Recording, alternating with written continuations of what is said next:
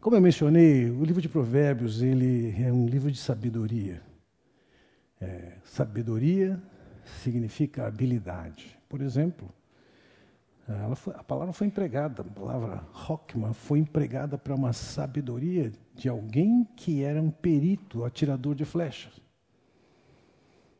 Então você pode ter sabedoria em muitas coisas, isso é habilidade em fazer uma série de coisas.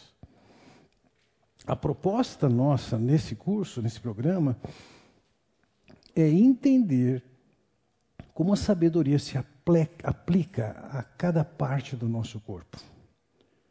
O que é que Deus quer que a gente faça com cada parte do nosso corpo? Então, no segundo período da semana passada, nós falamos sobre o coração. E ele diz que sobre tudo que se deve guardar, guarda o teu coração, porque dele procedem as fontes da vida. E no nosso primeiro período hoje nós vamos falar sobre os olhos. O que que o texto das Escrituras fala sobre os olhos?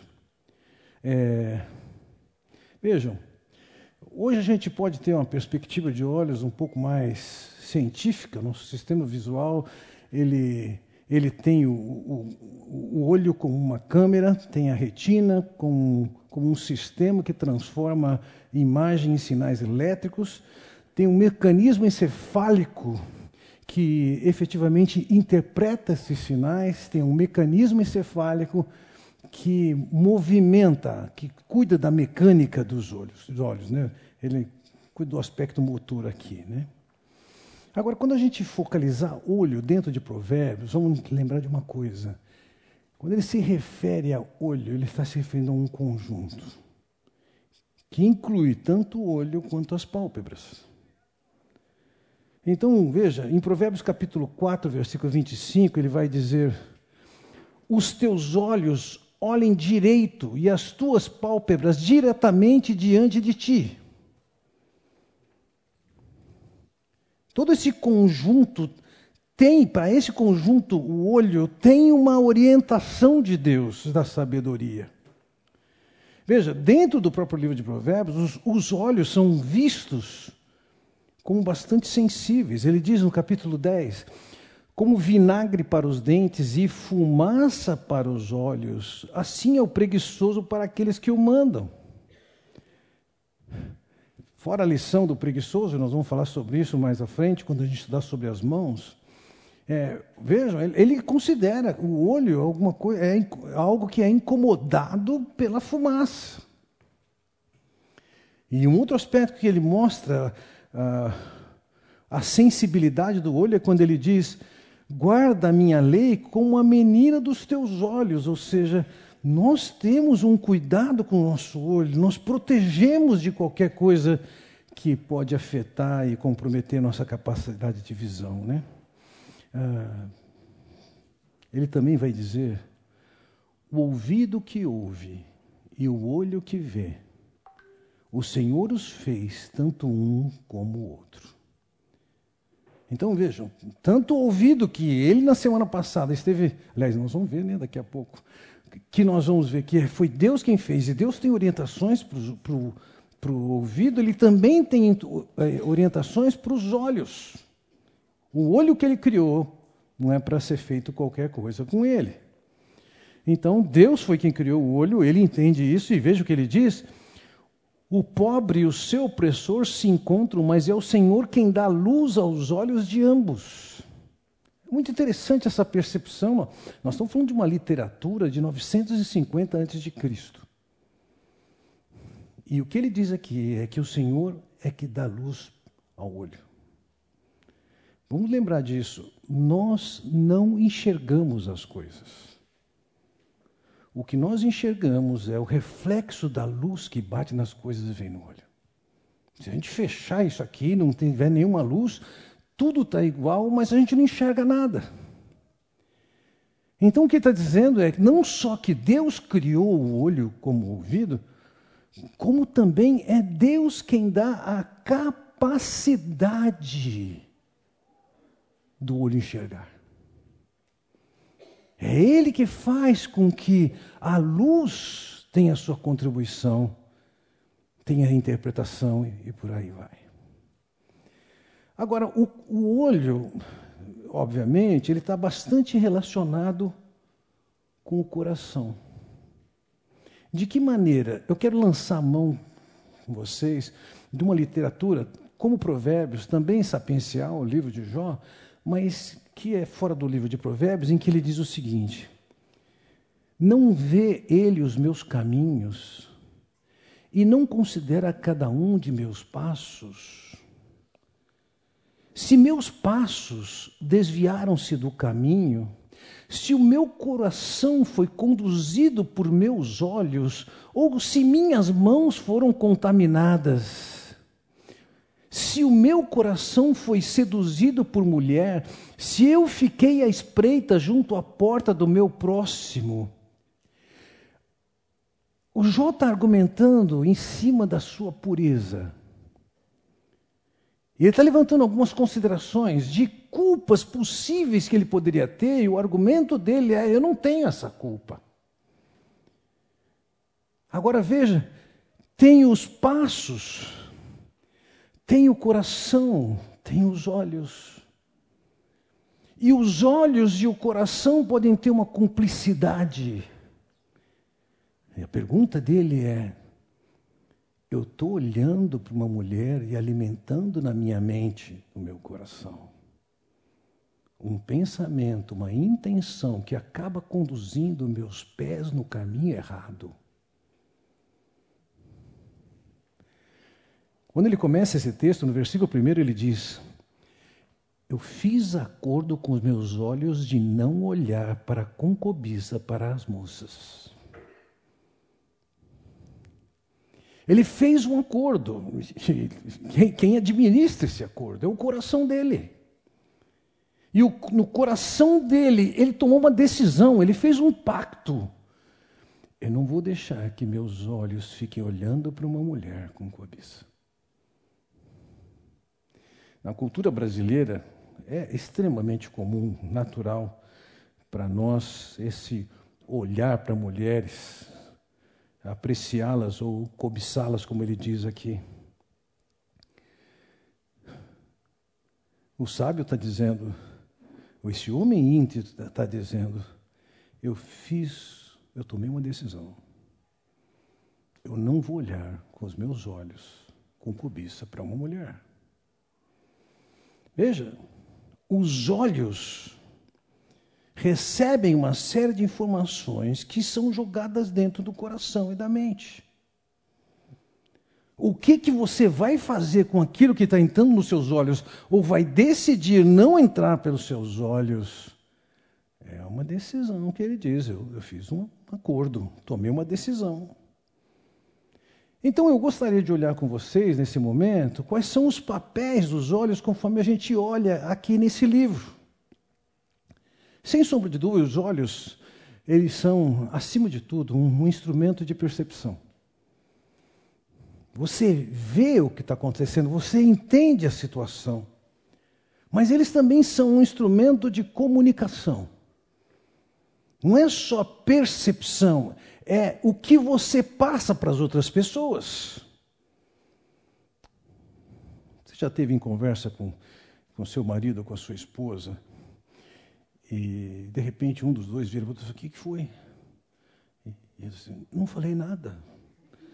Não, você olhou. O fato de você não ter verbalizado nada não significa que você não disse nada. A sua linguagem corporal, a sua linguagem é, facial e os seus olhos têm um poder de comunicação fantástico. Alguns de vocês aqui, eu suponho, jogam truco. Né? E no jogo de truco, isso é um sinal. Isso é um sinal. Uma piscada é um sinal. Então, os olhos, eles têm a propriedade de receber, de perceber informações de percepção, mas também eles têm a capacidade de comunicação. E quando as Escrituras falam sobre os olhos e como eles percebem as coisas, é, veja, nós podemos ter uma percepção com os olhos uma atitude com os olhos que ela é terrível da perspectiva de Deus. Ele diz assim: Tens visto um homem que é sábio aos seus próprios olhos?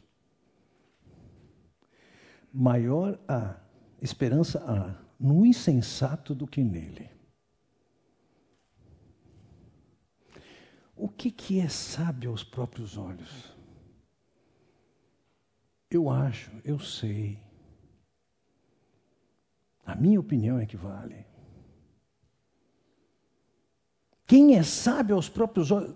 Veja, a revelação do sábio é um insensato. Lembra que eu falei na semana passada, o Evil, o Quessil e o Nabal?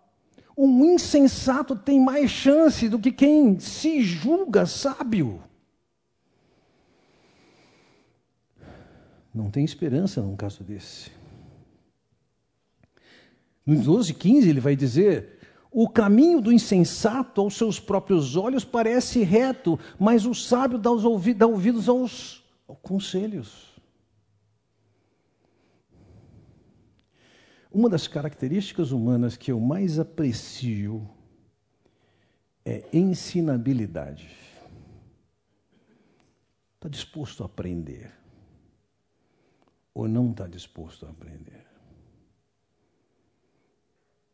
Eu diria que essa incapacidade, essa indisposição para aprender, corresponde ao ser sábio aos próprios olhos. Enquanto que a instrução que ele dá aqui é o seguinte: o sábio dá ouvidos aos conselhos. E lógico, quando a gente fala de conselhos, é conselho de quem pode dar conselho. Muitas vezes o sábio aos seus próprios olhos, ele até pode usar do subterfúgio de usar, de buscar conselhos, mas ele busca conselhos com quem ele sabe que vai dizer o que ele quer ouvir. E quando ele ouve alguma coisa diferente do que ele quer ouvir, ele despreza. Ele vai atrás de alguém que fale o que ele quer ouvir. Maior esperança há para o insensato do que para ele. Então, na visão desse ser aqui, que tem uma, uma consciência e uma autoconfiança nas suas próprias ideias, e ele não tem esperança, é que a, como ele se percebe, ele já está equivocado. No capítulo 16, versículo 2, ele diz: Todos os caminhos do homem são puros aos seus olhos, mas o Senhor pesa o espírito. O que ele diz aqui? Nós somos incapazes de perceber a profundidade, as nuances, as cores do pecado que nós abrigamos no coração. Nós podemos olhar para isso, para o nosso coração, e achar que a gente está absolvido. O que eu tenho no coração é puro. Posso imaginar que algum de vocês já tenha lido o livro Confissões de Agostinho? É um livro de confissões. E ler aquele livro ajuda-nos a, a enxergar o pecado em nós mesmos. Como nós somos ardilosos, engenhosos, sorrateiros e alimentamos uma variedade de mentiras, de enganos, para nós e para os outros. A gente precisa que Deus pese o Espírito. Dali vem a informação se a gente está certo ou não está certo. Então, quando ele diz no capítulo 3, versículo 7, não sejas sábio aos teus próprios olhos, teme ao Senhor e aparte-se do mal. Não acha que você é o tal.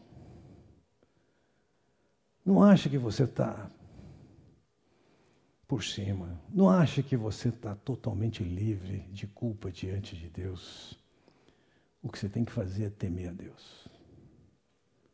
E isso significa levá-lo a sério. Não brinque com ele. Leve a sério. Não seja sábio, não fique achando que você é. Bem, quando ele trata de olhar, então, ele tem algumas orientações. Entre as orientações é o que, que deve ser o nosso foco. Veja o que, que ele diz no capítulo 4, versículo 25.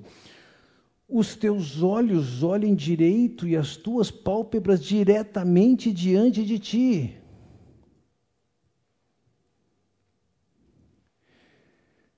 Eu sei que nós temos outras maneiras de fazer isso. Mas quando é que a gente fica olhando pelo canto do olho? É quando a gente não quer ser percebido daquilo que está fazendo.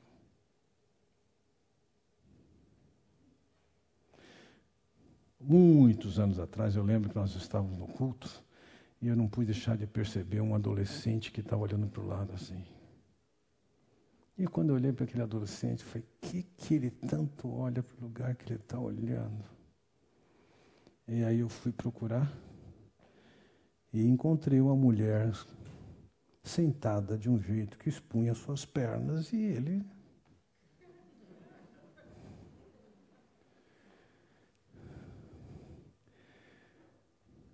Lógico que ele não está ensinando aqui a gente ser ousado. Ele está dizendo o seguinte: se você não pode olhar direto, não fique olhando pelo canto do olho. Não seja dissimulado. Não represente. Olhe direto. E aquilo que você não pode olhar direto por causa da orientação de Deus, não use do recurso de olhar pelo canto do olho. Isso pode ser as pernas de uma mulher, o decote de uma mulher e tantas outras situações. Então é uma instrução clara dentro do livro de Provérbios que o que tange a usar os olhos com sabedoria significa olhe direto. E não significa com coragem signifique saber selecionar para onde você olha, o que você olha.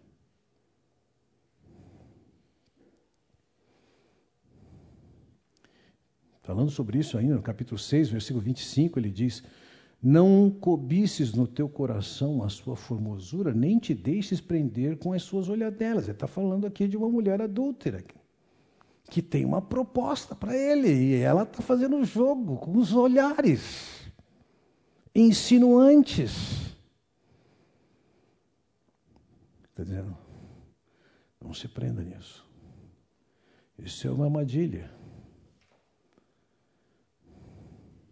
No capítulo 3, versículo 21, ele diz: Filho meu, não se apartem essas coisas dos teus olhos, guarda a verdadeira sabedoria e o bom siso. Ele está dizendo: escuta, o foco dos seus olhos tem que ser na verdadeira sabedoria. Onde é que você tem que focar seus olhos? Na verdadeira sabedoria. O que é que Deus está falando? O que é que Ele tem a ensinar? E, gente, se isso, por um lado, naquele tempo, tinha o alcance simplesmente daquilo que nós podemos olhar fisicamente, presencialmente, nos nossos dias nós temos a realidade do que nós podemos fazer na internet que nós podemos estar olhando de uma maneira dissimulada, de uma maneira imprópria. O que é que você está assistindo na internet? Num congresso de pastores que aconteceu poucos anos atrás, foi perguntado aos pastores, lógico, anonimamente, quantos deles tinham acessado algum site pornográfico nos últimos 90 dias. 50% deles tinham acessado.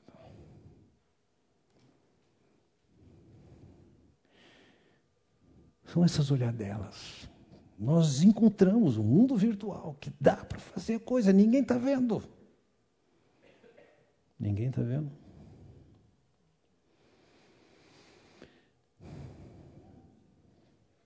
O que ele está nos ensinando é que nós precisamos concentrar nossos olhos na verdadeira sabedoria. Ou como ele vai dizer em 4:21, não os deixes apartar-se dos teus olhos, a revelação de Deus. No capítulo 23 ele diz: "E teus olhos se agradem dos meus caminhos".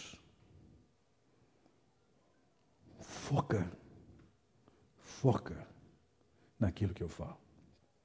Tempos atrás fui visitar com, com a Giane uma, um casal que tinha tido um bebê e eles tinham uma filhinha de um ano. E, e a garota de um ano não focava nada. Ah, minha boneca, ai meu joguinho. Eu brinquei, Carol, foco. Vamos brincar com esse aqui, foco. Eu sei que eu saí da casa dele, no dia seguinte ela estava dizendo para os pais, foco, foco. Veja, nós somos chamados a focar nossos olhos na revelação de Deus, no pensamento de Deus, na sabedoria de Deus. Mas, por outro lado, nós temos os riscos com o nosso olhar. Tem algumas ameaças à nossa visão. Ele vai dizer no capítulo 22: o prudente vê o mal e esconde-se, mas os simples passam adiante e sofrem a pena.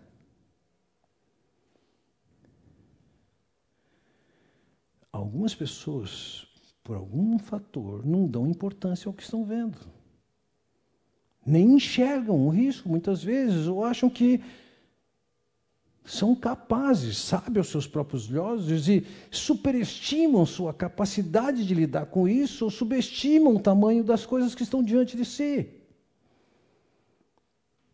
E ele diz o quê? Vão adiante, ignoram a informação, sofrem a pena. Conversando com um dos nossos pastores sobre uma das pessoas da nossa igreja, eu falei, o que, vocês estão fazendo? Ele falou assim, Fernando, três pessoas já alertaram para aquilo que ela está fazendo, que aponta que vai quebrar a cara. As pessoas que falaram foram A, B e C. Tem mais alguma coisa que a gente possa fazer? As pessoas estão falando, você vai quebrar a cara.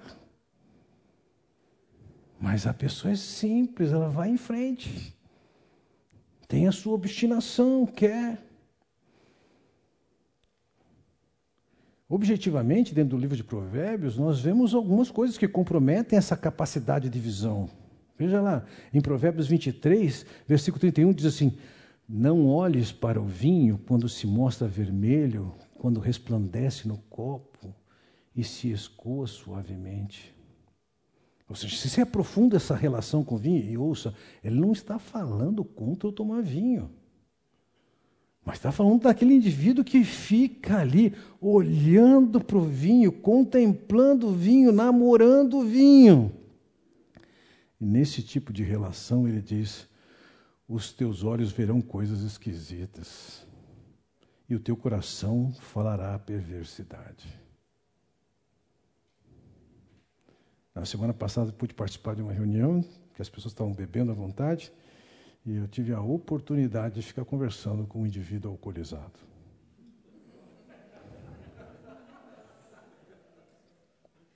Quanta perversidade. Que vergonha. Um homem de mais de 60 anos, cujo tema da sua conversa era os seus 16 anos. Não é que ele estava lembrando, não, ele estava vivendo aquilo. O excesso de bebida faz com que a pessoa não enxergue as coisas da perspectiva que deve ter. Mas, olhando para outros textos de Provérbios, não vão ter chance de abordá-los, não é só o álcool que entorpece e compromete a visão. A ambição e a ganância também. A preguiça também. Veja, uma consideração que eu quero fazer com vocês é que os olhos, como eu mencionei, são instrumentos de expressão. Veja lá, Provérbios 6,12. O homem de Belial, o homem vil, é o que anda com perversidade, com perversidade na boca. Acena com os olhos, arranha com os pés e faz sinais com os dedos. Então as pessoas podem usar os olhos sim para mandar mensagens que são perversas. Mas é o homem ímpio, é um homem mau, é um homem que não está sendo dirigido pela orientação e pela sabedoria de Deus. O que acena com os olhos, desculpe-me, o que acena com os olhos traz desgosto, e o insensato de lábios vem a arruinar-se.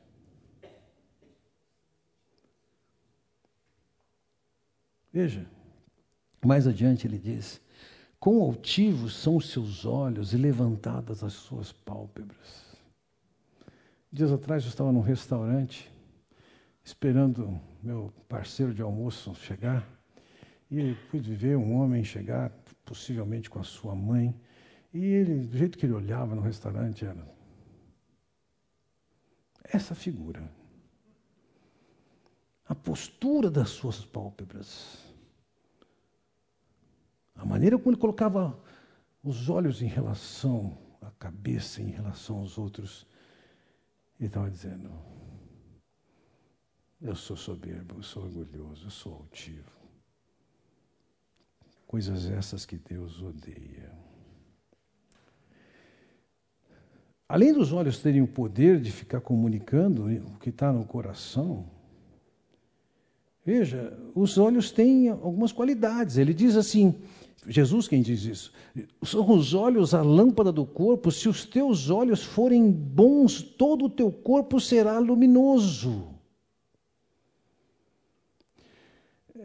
Nessa passagem eu entendo que ao Senhor Jesus dizer que os seus olhos forem bons, são olhos que estão vendo o que tem que ver e não estão sendo colocados naquilo que não é nada. No caso, idolatria, e mais especificamente dentro daquele contexto, era namorando com a riqueza, a ambição e a ganância.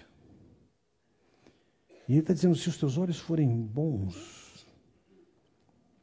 dentro da, da forma hebraica de escrever as coisas, é interessante quando você vê aqui: não coma o pão do invejoso Em hebraico, traduzindo literalmente invejoso, significa olhos maus. É assim que escreve, se escreve invejoso em hebraico. Olhos maus. É alguém que está cobiçando o que os outros têm, desejando que eu tenha o que ele tem e que ele não tenha o que ele tem. Dizendo, não participe com esse.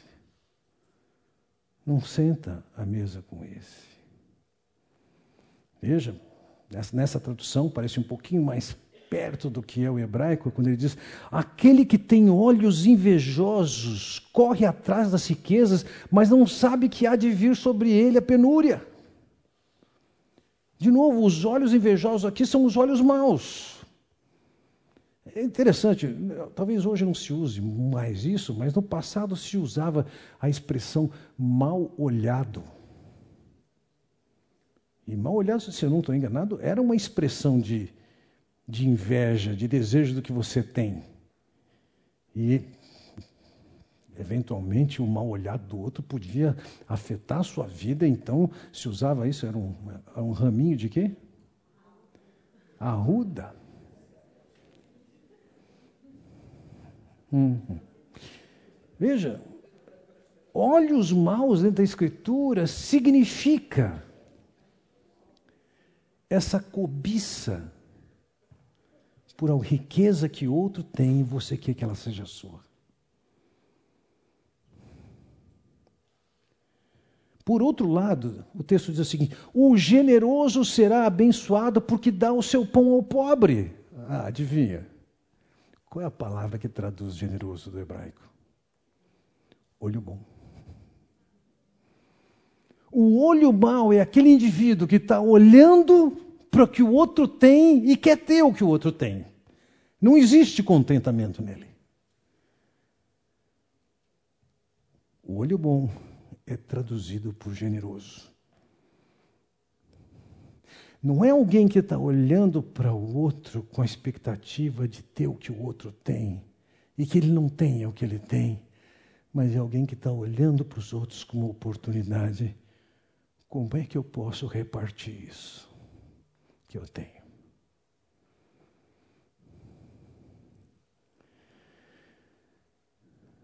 Veja, a maneira como, como o Provérbios focaliza, só essa ideia do olhar, senhores, foco na riqueza, movidos pela inveja.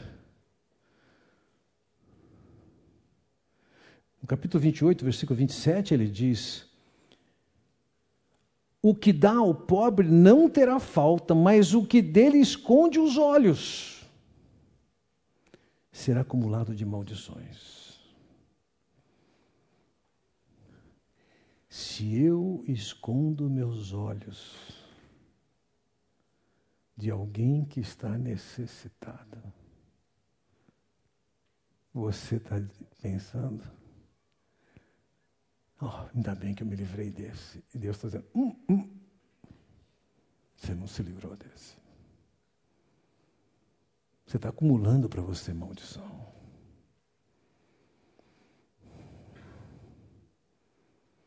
O que dá ao pobre não terá falta.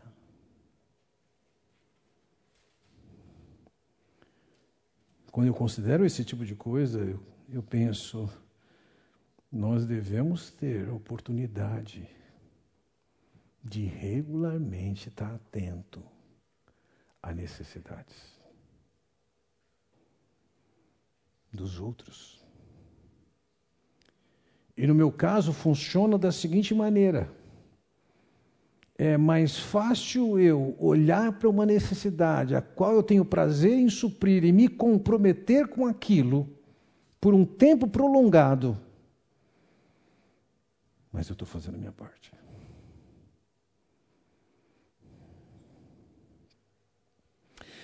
Concluindo essa parte do olho, Bem, em, em que é que nós vamos focar?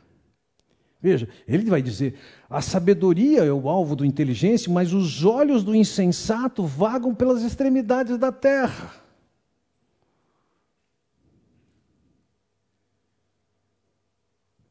Da perspectiva da sabedoria, do homem esperto, ele tem que estar de olhos na sabedoria, na revelação de Deus, no recado de Deus, na mensagem de Deus, no modo de vida que Deus orienta a ter. O insensato está olhando à vontade. Com a experiência de ter ficado viúvo um pouco mais de um ano atrás, uma série de coisas aconteceram na minha vida em termos de mudanças que eu nem imaginava. Mas logo que a Jane foi hospitalizada, uma das coisas que eu quis fazer é não quero olhar para a televisão e não quero olhar para nenhum tipo de jogo que possa me distrair. Eu não quero arrumar alguma coisa que me escravize na fuga do que eu estou passando. Porque eu sei que isso é um costume comum. E o fato é que passando por essa experiência, televisão desapareceu da minha vida. Se você me perguntar quantas horas de televisão eu assisti nos últimos seis meses, não vai chegar a duas horas.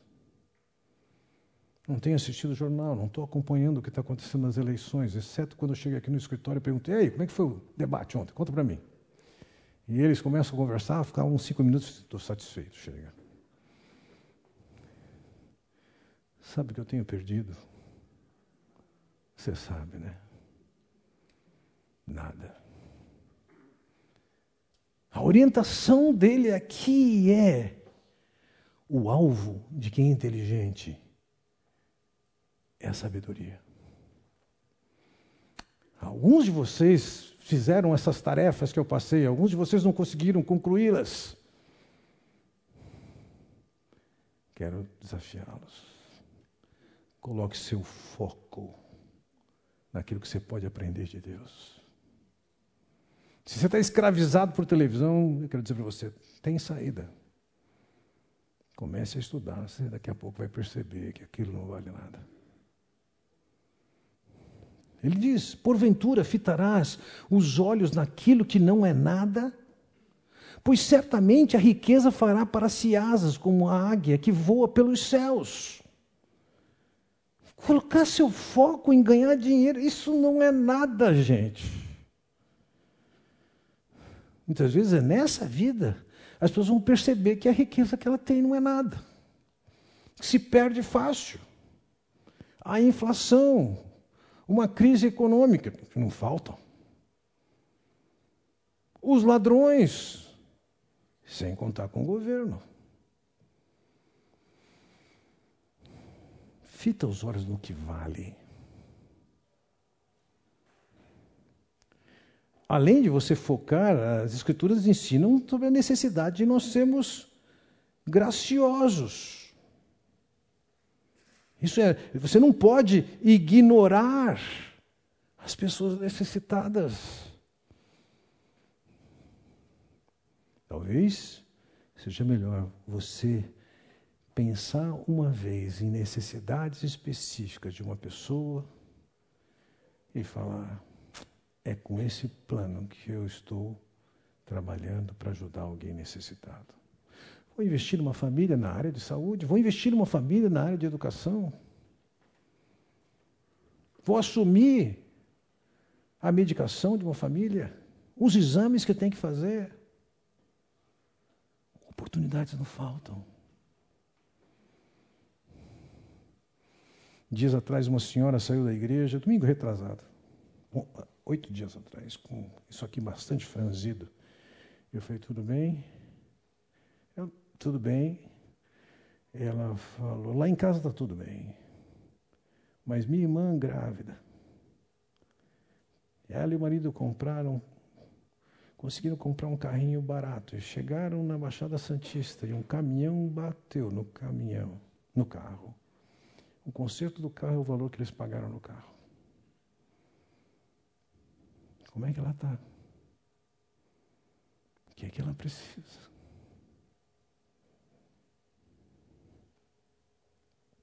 Nós temos oportunidade de ser graciosos com as pessoas.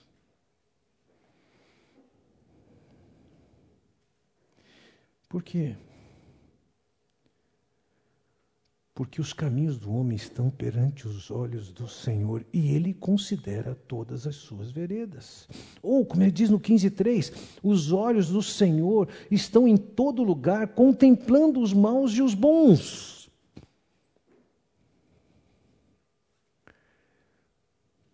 O Senhor está de olho em você. Não ignore isso. Não pense que você pode fazer o que você quiser com o seu olhar.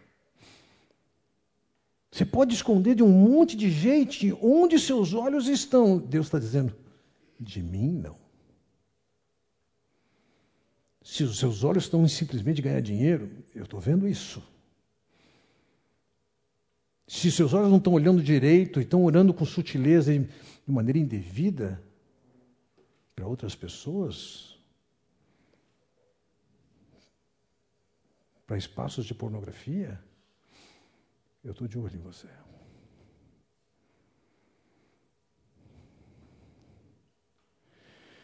Então, da perspectiva da sabedoria, o olhar faz parte do plano de Deus, que você use seus olhos de uma maneira marcada pela instrução e pela percepção de Deus.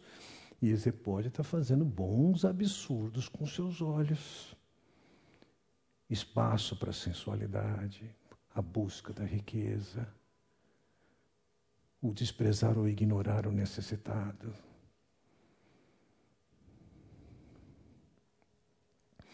Eu vou encerrar esse ponto aqui, mas eu quero deixar com vocês de novo. E eu não sei, Fábio, vocês conseguiram colocar na internet para estar disponível para o pessoal as perguntas? Está disponível? Então, se vocês quiserem fotografar, fotografem, aí estão as perguntas. E mas no site da igreja vai ser colocado brevemente, se já não foi colocado.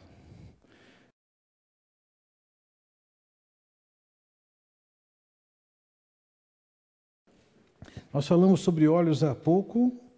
Você já tem material para se divertir. Eu mencionei que estavam na, na, na, internet, ainda não estão, mas estarão amanhã as tarefas, caso você queira. É, espero que você queira. O assunto agora é sobre ouvido. Presta atenção.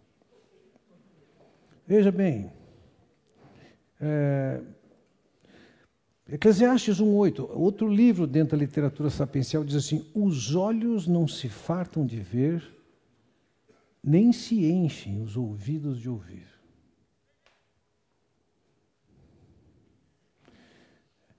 Acho que isso em grande parte é verdade. Nós queremos ver e ver e ver, ouvir e ouvir. Já em Provérbios nós encontramos do fruto da boca o coração se farta, do que produzem os lábios se satisfaz. Aquilo que a boca ou os lábios produzem, isso pode gerar uma satisfação, uma satisfação por parte do coração. Que se fala, que eu ouço. Então nós temos que aprender a ouvir aquilo que Deus tem a falar. Então ele vai dizer no versículo, capítulo 20, versículo 12: Ouvido que ouve e o olho que vê, o Senhor os fez, tanto um como o outro.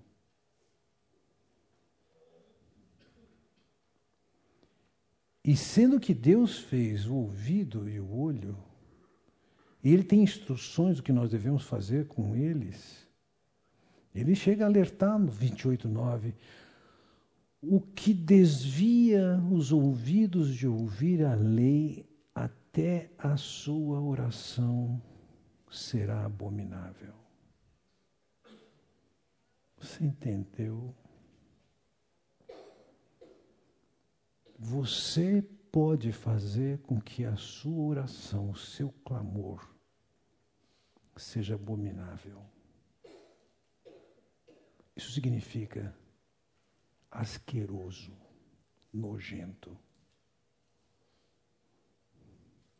Uma oração, ela pode efetivamente ser uma prática espiritual, uma disciplina espiritual, que faz bem para a pessoa, que faz bem para a sua relação com Deus. Mas a oração de alguém que se recusa a ouvir o que Deus fala, Deus diz: oh, Não quero te ouvir. Veja, eu não quero aqui esvaziar o valor da oração. É, aqueles que chegaram um pouquinho atrasados, eu mostrei lá um link. Todas as terças-feiras que seguem esses estudos de provérbios, às sete horas da manhã nós vamos ter um tempo em que nós vamos orar em cima de provérbios. Agora veja, se a oração tem como lastro um coração que não quer ouvir o que Deus fala, ele diz: sua oração é asquerosa, é abominável. Por outro lado, ele diz: o Senhor está longe dos perversos, mas atende, ele ouve a oração dos justos.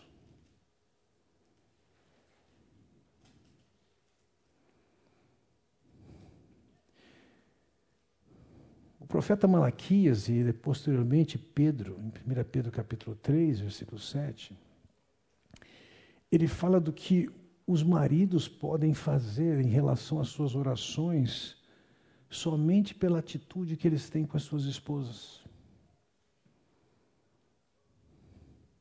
E Deus diz objetivamente: suas orações serão interrompidas. Não passam do teto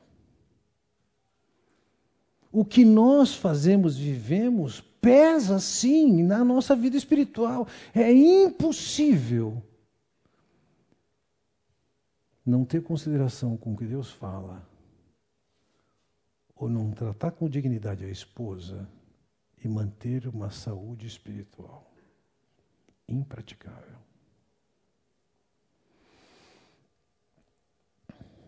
Então, entenda uma coisa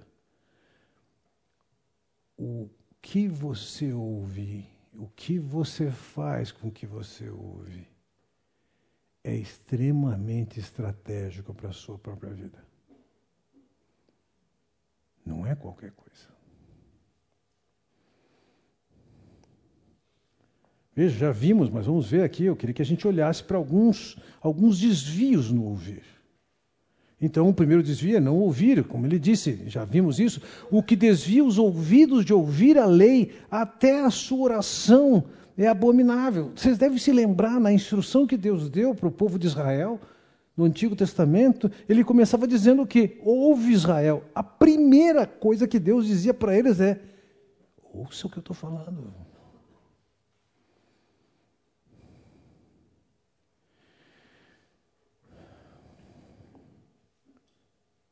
Nós podemos, de fato, ter uma postura de não ouvir o que Deus fala, e, e isso tem consequências. Mas não é somente não ouvir o que Deus fala.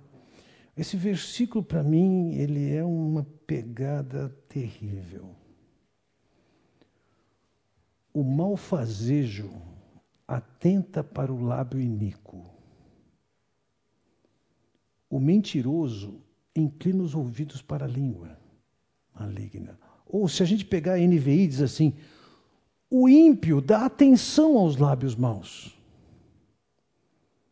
O mentiroso dá ouvido à língua destruidora. Veja, eu posso imaginar que você considera mentiroso quem conta uma mentira. Mas não é isso que ele está dizendo aqui. Ele está dizendo: o mentiroso dá ouvidos à língua destruidora. O mentiroso é quem escolhe o que ouve e ouve mal. Um mentiroso, antes de contar uma mentira, ele gosta de ouvir mentiras.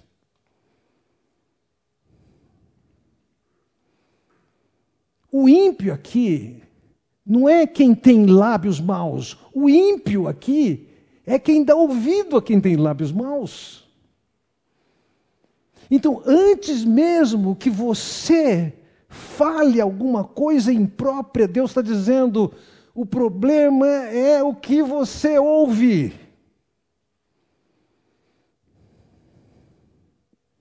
Os dois adjetivos que estão empregados aqui, lábios maus, língua destruidora,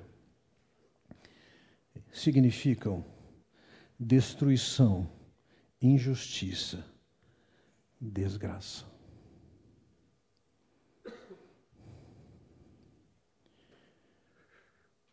O que é que você tem para ouvir sobre a vida dos outros? Alguém me mandou um videozinho de alguém perguntando para um padre: Padre, você bebe? Ele falou: Bebo. Padre, mas beber não faz mal? Não é mal? Ele falou, não. Mas, pa, não, padre, beber não faz mal para a saúde? E o padre responde para ele: Minha tia morreu com 104 anos. E aí o cara pergunta: Mas ela bebia? Não, ela não se metia na vida dos outros.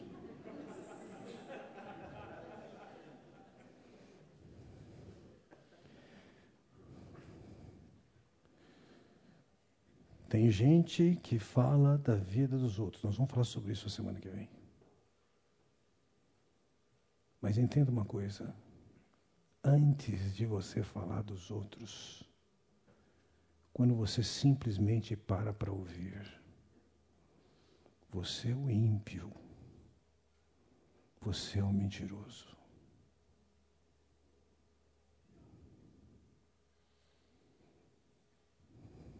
E aí vale aquilo que Jó fez. Ele fez uma aliança dos olhos dele com o coração dele. Eu não vou seguir com meus olhos uma donzela, ele disse. E eu diria, nós precisamos fazer um, fazer um acordo entre os nossos ouvidos e o nosso coração. Não vou ficar ouvindo falas, conversas acerca dos outros. Porque no momento que você dá ouvido para o que estão falando mal dos outros, Isso caracteriza a maldade. Você pode dizer assim: não, não é bem assim. É assim. É assim. Ah, mas eu não vou criar um clima ruim impedindo que a pessoa me fale. Você vai criar um clima ruim. Ou é entre você e essa pessoa, ou entre você e Deus.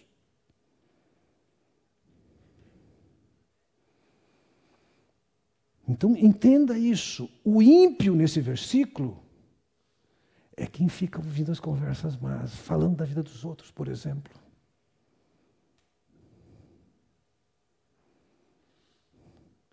E o mentiroso, ele gosta de alimentar com as ideias. Então ele fica ouvindo. Isso é uma maneira de ouvir muito mal ser classificado por Deus como mentiroso e ímpio sem ter aberto a boca, mas porque abriu o ouvido, ou. Isso é pesado.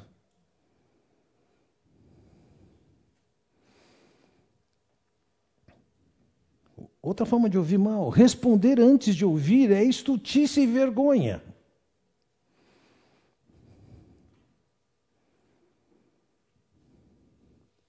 Você já ouviu, você já percebeu, você já entendeu a situação. E ele está dizendo: antes de você responder, você tem que ouvir mais. Ouça. Talvez caia para você uma informação sobre uma outra pessoa você não pôde evitar, se ouviu. Você pode até essa pessoa, eu ouvi isso sobre você. Ouça, não tire conclusões. De uma forma geral, as pessoas são irresponsáveis de falar o que querem, de interpretar o que querem. E deixe-me dar um spoiler da semana que vem. Se você está falando de alguma coisa ruim sobre alguém, seja isso verdade ou não, não interessa. Calúnia e difamação no hebraico são a mesma palavra. Na calúnia você conta uma mentira sobre a pessoa. A gente tem uma palavra específica para isso. Na difamação, a gente pode contar uma verdade, mas que desqualifica a pessoa. E é igual. Não é ser verdade que lhe dá o direito de falar. Você não tem o direito de falar nada que deprecie, que desqualifique quem quer que seja. Veja, ele diz: o mexeriqueiro revela o segredo, portanto, não te metas com quem muito abre os lábios. Veja, ouvir mal significa ficar ouvindo fofoca.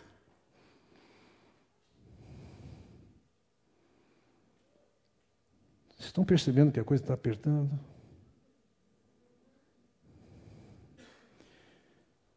Da perspectiva de Deus, nós não podemos colocar nossos ouvidos para ouvir mexericos e fofocas. Por quê? Porque isso cai no coração de onde procedem as fontes da vida.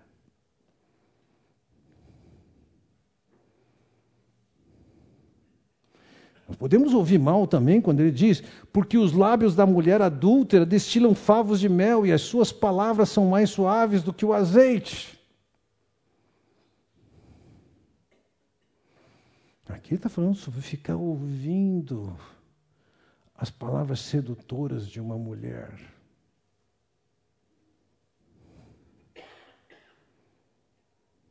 Independentemente do que era a motivação, uma certa ocasião, uma mulher anunciou que queria conversar comigo e ela queria fazer uma abordagem crítica. E eu dei todo o espaço para ela fazer isso. E a abordagem dela comigo foi o seguinte: eu não acredito que você seja um homem que se relaciona somente com a sua mulher. Naquele dia eu tirei a minha aliança, coloquei em cima da mesa e falei assim: hoje, não ontem nem amanhã, hoje eu completo 26 anos de casados. E eu posso dizer para você que eu nunca tive uma conversa de intimidades com uma mulher que não fosse a minha. Eu nunca alimentei no meu coração um sentimento por uma mulher que não fosse a minha. E nem tão pouco toquei numa mulher de uma maneira indevida.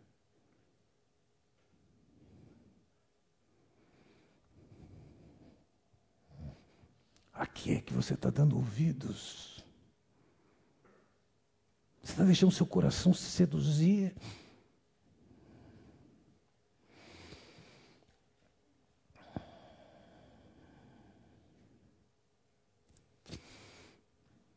Ele diz mais, versículo 4. Mas o fim dela é amargoso, como o absinto, agudo, como a espada de dois gumes. Ele está dizendo, não vale a pena você seguir esse caminho. No mesmo assunto, no capítulo 7, ele diz: Seduziu com suas muitas palavras, com as lisonjas dos seus lábios o arrastou. E ele, num instante, a segue como boi que vai ao matadouro, como servo que corre para a rede.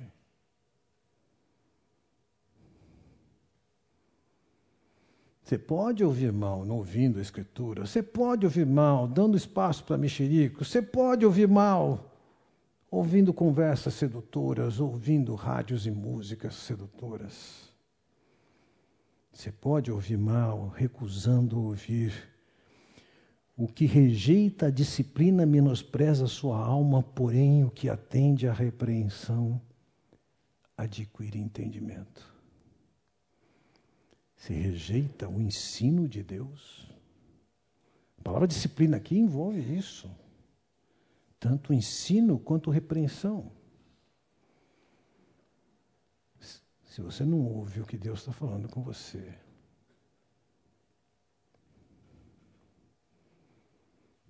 você está comprando briga com a pessoa errada.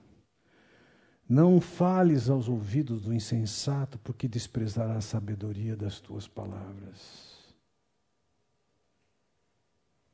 Será que você é o insensato? Que não vale a pena ouvir a sabedoria. Vejam, na medida que a gente vai ouvindo, nós vamos alimentando o coração, o cérebro. No Provérbios 15, 32, ele diz: O que rejeita a disciplina, disciplina menospreza a sua alma, porém quem atende à repreensão adquire entendimento. Na medida em que eu estou ouvindo o que Deus tem para me falar, eu estou ganhando entendimento, percepção, sabedoria na ótica de Deus. Qual é o alvo de Deus? Eu vou lançar mão de um texto que ele é mais explícito no Novo Testamento, em Romanos capítulo 12, versículos 1, 2, que diz o que? Rogo-vos, pois, irmãos, pelas misericórdias de Deus, que apresenteis o vosso corpo por sacrifício vivo, santo, agradável a Deus, que é o vosso culto racional. Deus está dizendo assim: eu quero o seu corpo para mim. Eu quero um sacrifício vivo.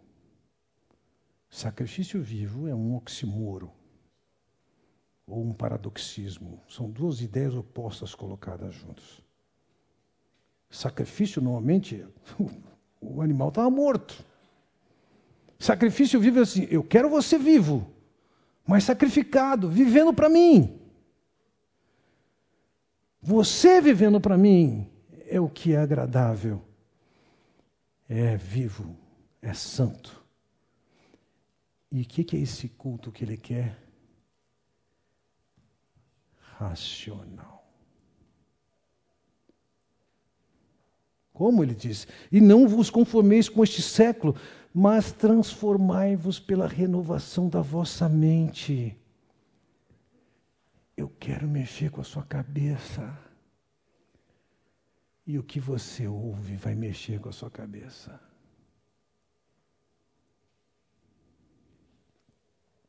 Dias atrás eu fui a uma mostra de cinema. Eu não queria estar lá, eu precisava estar lá. E um dos filmes que, que, começou, que eu comecei a assistir, uh, o primeiro eu tive a felicidade de dormi-lo.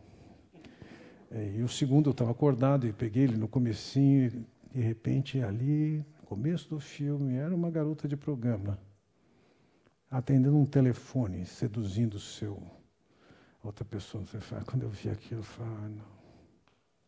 Telefone não, não imagem. Ah, não quero ver isso. Vou ter que levantar daqui e ir embora. E eu ali naquele conflito, naquele momento, eu falei, bom, e de repente muda, e o diálogo muda completamente. Falei, ah, graças a Deus, foi bom ter visto isso. O que é que você está deixando cair no seu ouvido? Renove a sua mente, e a mente é renovada com o que você deposita no ouvido.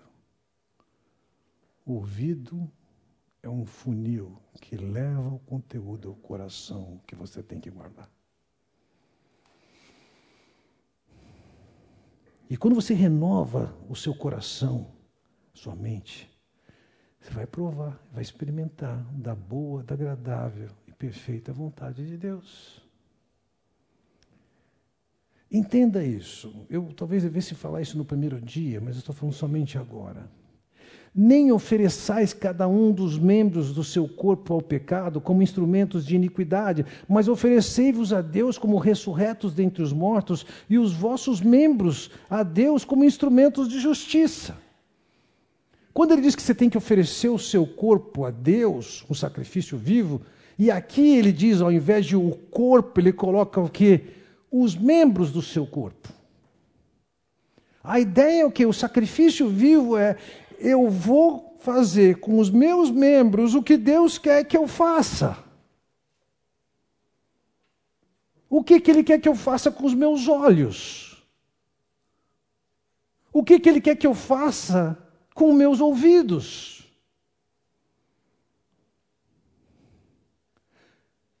E quando eu consagro meus ouvidos, meus olhos, meu coração, etc., etc., eu estou cumprindo essa solicitação de Deus.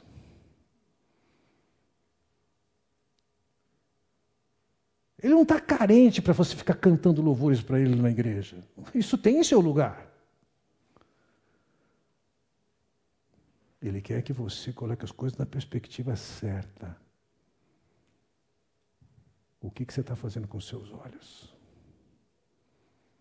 Não, eu não vou fazer isso com meus olhos, porque eu os consagrei a Deus.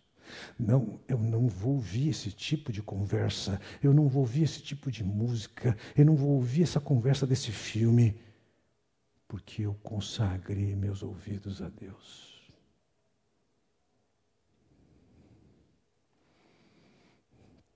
Então, o que, que nós vamos ouvir. Já que o objetivo de Deus é que você esteja sendo transformado com o que você ouve.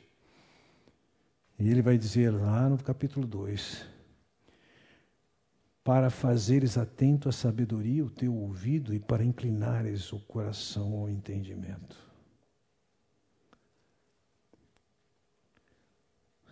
Seu ouvido tem que estar atento ao que Deus tem para falar, à instrução que Ele tem para dar. Ou o que ele diz no capítulo 15, versículo 31, os ouvidos que atendem à repreensão salutar no meio dos sábios têm a sua morada.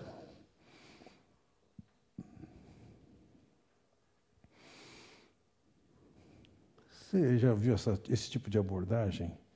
Ah, eu tenho uma, uma crítica construtiva para fazer.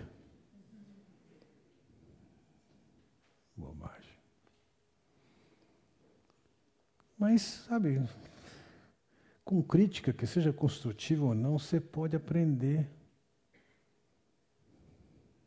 Ouve. Tenha humildade de ouvir. Avalia se aquilo se presta a você. Não se defenda. Veja, o coração do sábio adquire o conhecimento e, o ouvido dos sábios procura o saber. característica do sábio, ele está procurando ouvir o, o que é que vai lhe trazer conhecimento da perspectiva de Deus. Ou como ele diz no capítulo 1, versículo 18: Filho meu, ouve o ensino de teu pai e não deixes a instrução de tua mãe.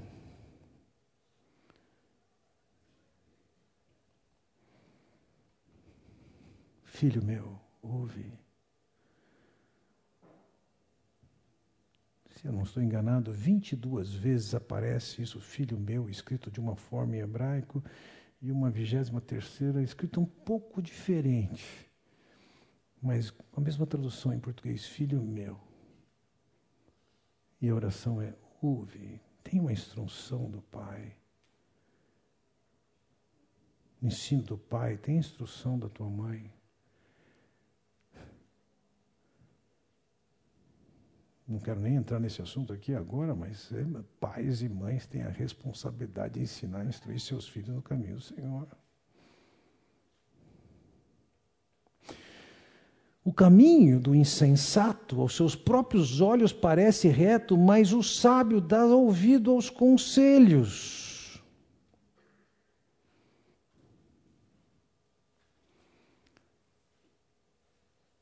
O sábio está ouvindo o que é que Deus tem a falar. Concluindo essa perspectiva aqui do, do ouvir, primeiro, como é que nós podemos ouvir a voz de Deus? Em primeiro lugar, eu diria o seguinte: Deus nos fala através da natureza. Quando o salmista diz no Salmo 19, os céus proclamam.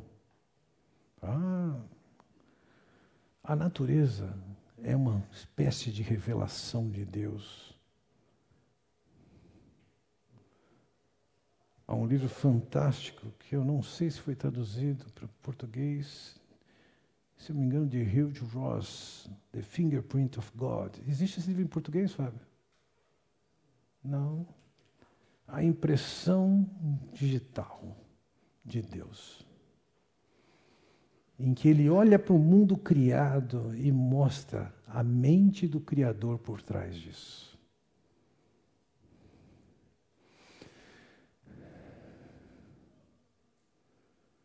A natureza revela.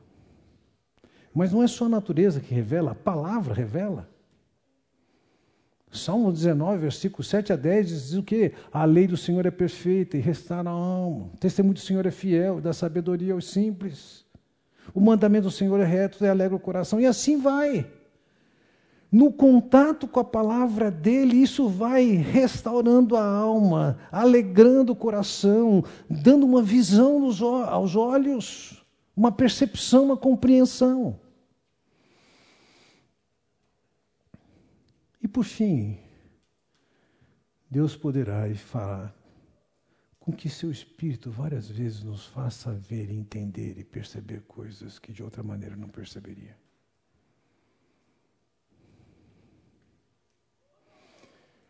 Dados os acontecimentos da minha vida, eu fatalmente fui colocado numa situação tentando entender, Deus, o que, que o Senhor está fazendo? Que, que o senhor quer? Como é que eu entendo isso ou aquilo? E ainda que não entenda todas as coisas, eu posso olhar e ver a mão de Deus aqui e acolá e entender a maneira como Deus tem guiado e feito a minha história.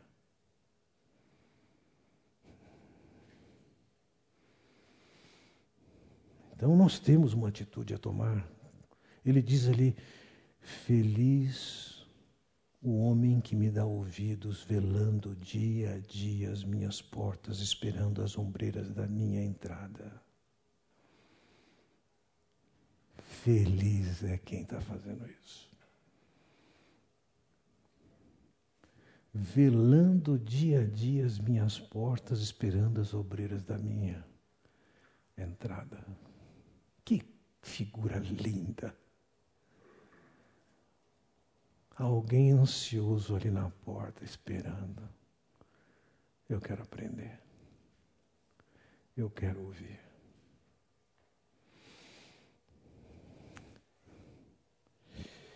Eu quero lhe dar oportunidade agora para o seguinte: é inevitável, inevitável você ouvir o que você ouviu nessa noite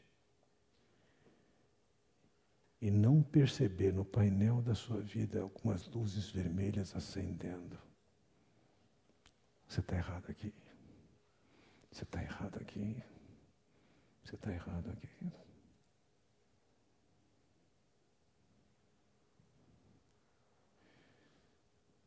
Eu quero ter um momento de silêncio em que só você e Deus conversem agora e você diga: Sim, Senhor, eu estou pecando aqui, aqui, aqui.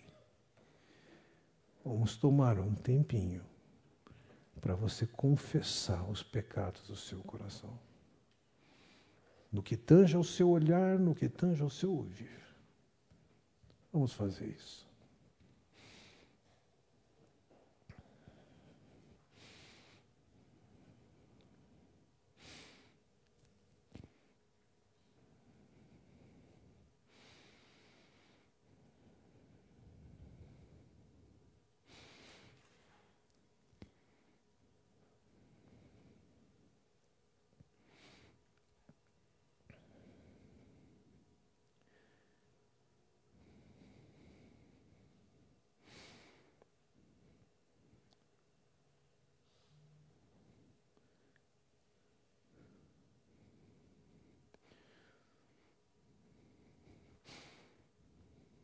O Senhor bem conhece, ó Deus, o pecado do meu coração. Eu te agradeço pelo perdão que temos em Cristo. Te agradeço porque temos a oportunidade de sermos transformados por Ti. O Senhor ouviu tanto, tanto lixo que brota do nosso coração, somente acerca do nosso olhar e do nosso ouvir. E nós podemos ser resistentes à tua voz, recusarmos ouvir, racionalizarmos. Nós podemos também nos curvar diante de ti e, além de provarmos o teu perdão, perceber o Senhor nos moldando Seja na maneira com que nós olhamos para uma pessoa necessitada, na maneira como nós olhamos para uma pessoa sedutora, ou para um filme, ou para a pornografia, ou para uma música. Nós podemos fechar nossos olhos para enxergar, de enxergar a necessidade de outro, mas podemos demonstrar generosidade. Nós podemos colocar nossos ouvidos, ó oh Pai, para ouvir fofoca, calúnias, e dessa maneira nos inscrever para sermos repreendidos por Ti. Nós podemos nutrir em nossos ouvidos e coração aquilo que acaba impedindo que as nossas orações cheguem a Ti. Deus bondoso, tem uma obra de transformação para acontecer em nossas vidas que nós somos incapazes de fazê-lo. Nós precisamos de Ti não somente para nutrirmos repulsa pelaquilo que é errado. Assim eu te peço, tira de nós o desejo pelaquilo que é perverso, mal, em desacordo com a tua vontade. Livra-nos da vontade da sedução, da imoralidade. Livra-nos da vontade de ficar ouvindo comentários da vida dos outros. Nutre em nossos corações, ó Pai, o desejo pelaquilo que é justo, que é reto, que te agrada. Que Que efetivamente nossos olhos e nossos ouvidos sejam dedicados a Ti. Isso é consagração. Ó oh, Senhor, dá-nos a capacidade de colocar essas coisas em prática. Dá-nos a capacidade de perseverarmos nisso. O Senhor conhece todos nós. Conhece os enganos do nosso coração. Ele é malandro. Mas que em Ti nós busquemos o padrão, a orientação, a instrução, a referência e a capacidade que vem pela Tua graça e pelo Teu Espírito para que a gente efetivamente consagre nossos olhos e ouvidos a Ti. Eu oro no nome de Jesus. Amém.